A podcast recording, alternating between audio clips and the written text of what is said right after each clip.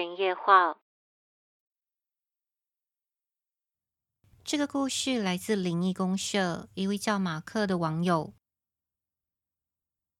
我本身学设计，同学有人现在是插画师，就是接一些儿童绘本，家里有点祖产在，所以就算没积极接案，也不会饿死。某一天，他打赖给我，说他家里有点状况，他知道我对灵异方面有独特见解。我们约了周末去他家小酌。这时疫情还没大规模爆发，在街上还不需要戴口罩。他叫小杰，他其实是蛮知名的插画师，所以住处不便公布。我到了他家之后，与其说是家，不如说是工作室。一间约二十八平的空间，前面是工作室，隔个酒柜后面是起居室。厕所在走道尽头。我进来后觉得怪异，屋顶镶着投射灯，据我所知，这样不会比较省电。然后房子中央有个吊扇灯，它有一个工作桌，旁边有一盏大台灯。我坐在沙发上问他：“你有什么事要问我？”小杰坐在工作桌前的椅子上，打开台灯，他说。你等等就知道了。他这时开始作画了，我满头问号。你到底找我来做什么？这时他关了投射灯的开关，屋里瞬间暗了下来，剩下工作桌的大台灯亮着。我还是不懂，你到底要干嘛？他嘘的一声，嘘，你仔细看墙壁。我看到因为台灯的关系。他的影子倒影投射在墙上。我说：“物体被光源照射会产生影子，这不是常识吗？”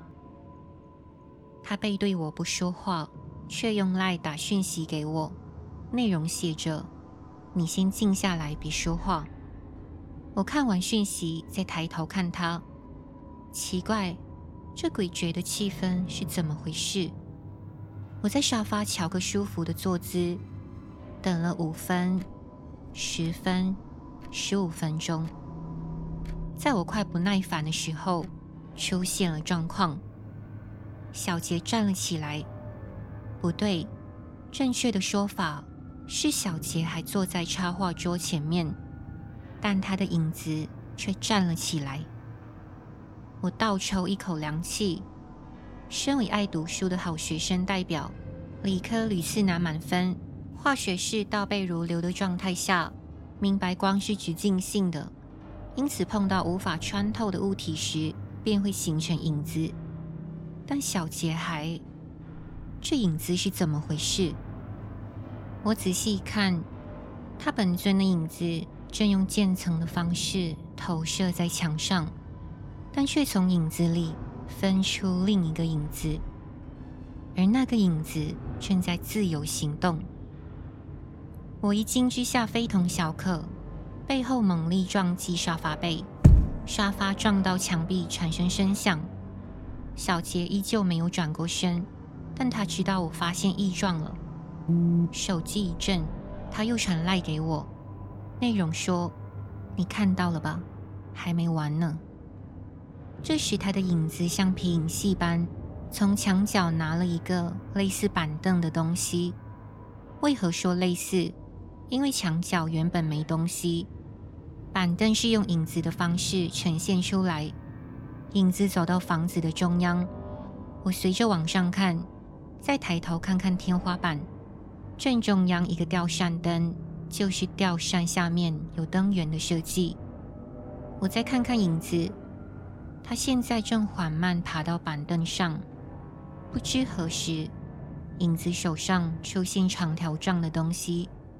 按照常理判断，应该是绳子。他用绳子抛过吊扇，我无法再忍住不出声。我说：“小杰，你的影子要上吊了啦！”小杰这时终于说话了。每到每天这个时候，这个不知名影子都会出现。然后他话还没说完，房间中央的吊扇出现怪异的声响。你们看清楚，不是吊扇灯的影子，是真实世界的吊扇发出声音，从上方掉落一些灰尘，咚的一声巨响，吊扇开始剧烈摇晃，墙上的影子在里面上吊，影响到现实世界的吊扇。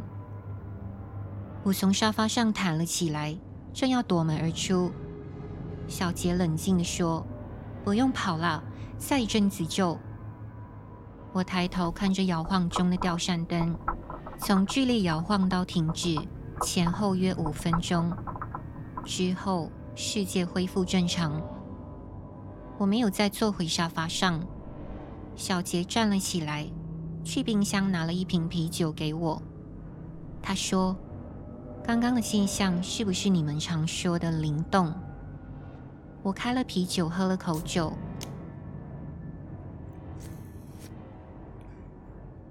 我说：“或许是，但这种情况我第一次碰到。你，你是不是不要继续住在这？我怕你。”小杰说：“每次影子上吊完，我的确有悲观的情绪，喉头都有被紧勒过的感觉，但我没事。”他话还没说完，突然语塞，手摸着自己的脖子，脸部涨红。我说。